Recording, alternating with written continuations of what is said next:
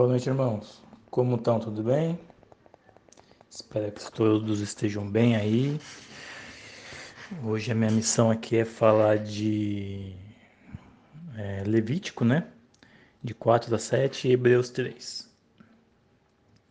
Bom, aqui em Levítico, Levítico né? Acredita-se que foi Moisés, né? Que escreveu e que ele recebeu essa revelação de Deus lá no deserto do Monte Sinai, né? Eles estavam nessa época estavam lá na fase de construção do tabernáculo, né? E Deus começou a dar algumas instruções para Moisés como o tabernáculo devia funcionar.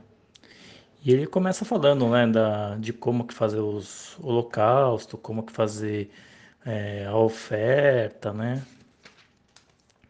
Daí também na minha parte que caiu também como quando o cara pecar, como que tem que fazer, o que o cara pecou, como tem que fazer a oferta do pecado, né? Oferta pela culpa, né? Ele vai dando várias regrinhas que tem que serem seguidas, né? Bom, desde o começo do capítulo, sempre que ele fala para a gente oferecer, fazer, fazer uma oferta ao Senhor, né? Ele sempre fala que a pessoa que pessoa que vai fazer a oferta, né? Por exemplo, de alguma coisa deu no coração dela que vai fazer a oferta. Ela vai lá, ela tem que levar, ela sempre tem que levar o melhor a melhor ovelha para lá, o melhor boi, né, o mais puro, sem nenhum defeito, tal, né? Mesma coisa quando você foi, sei lá, você fez alguma coisa e oferta pelo pecado, você tem que levar, daí era em dobro, né? Você tem que levar dois, um para o holocausto e um para você ofertar ao, é, ao, ao Senhor, né? E sempre com esse único detalhe que Deus mandou para ele. Sempre que você for ofertar, tem que ser o melhor animal que você tiver, o mais puro e sem nenhum defeito.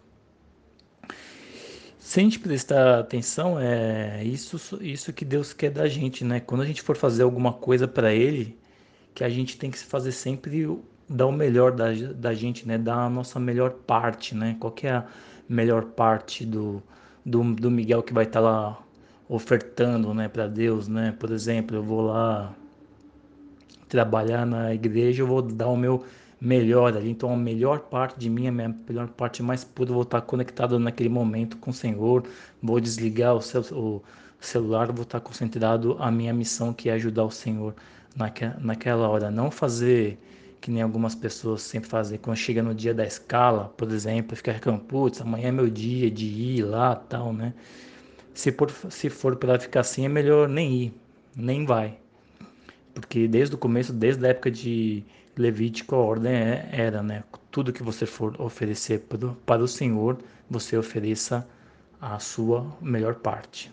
E é o que lhe dá aqui tudo, aqui em todas as ordens dele para Moisés.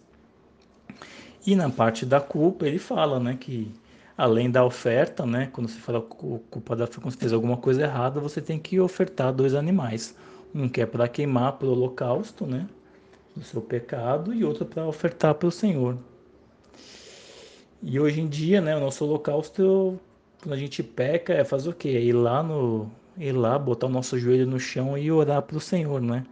O nosso holocausto é botar o nosso pecado para queimar, revelar ele para Deus e, e pedir a ajuda dele, né? Então, não, não, vamos, não vamos esquecer, não vamos deixar para lá. Se a gente tiver alguma coisa que tem que queimar, Vamos pedir ajuda do Senhor e pedir para Ele queimar.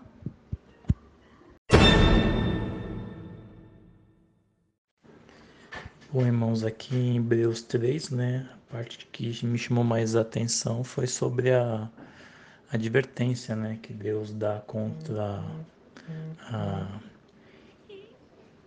incredulidade do seu povo, né, ele até cita ali é, quando pessoal estava passando lá pelo deserto, os 40 anos que eles ficaram lá no deserto, e o povo sempre fazia prova dele, né? Não, não acreditava e toda hora ele tinha que ficar mostrando as coisas lá para ele, dando as coisas, dando o maná para provar que, que ele era Deus, né? E também fala que às vezes, né, mesmo Deus mostrando os milagres, fazendo os milagres, às vezes o nosso coração se endurece, né? A gente se afasta, né? Quantos milagres Deus já fez na vida na vida da gente, a gente às vezes se acostumou, né, com aqueles pequenos milagres de Deus e, e às vezes nem atribui isso para ele, né? E a gente acaba ficando morno e dá advertência para os outros irmãos, né? Quando a gente enxergar um irmão que que está nessa situação, né, que não está tá desacreditado, vê que ele já está mais morno, né?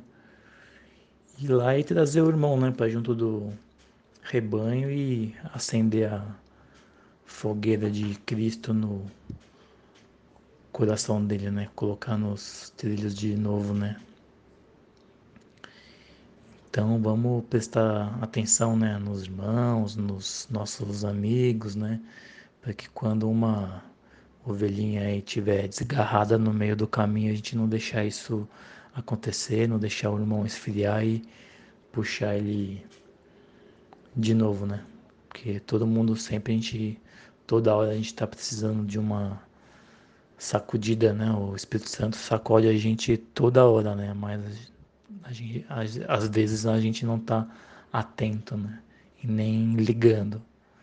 E às vezes é o irmão que tem que fazer esse, esse, esse trabalho, fazer a gente voltar de novo para Cristo, tá bom?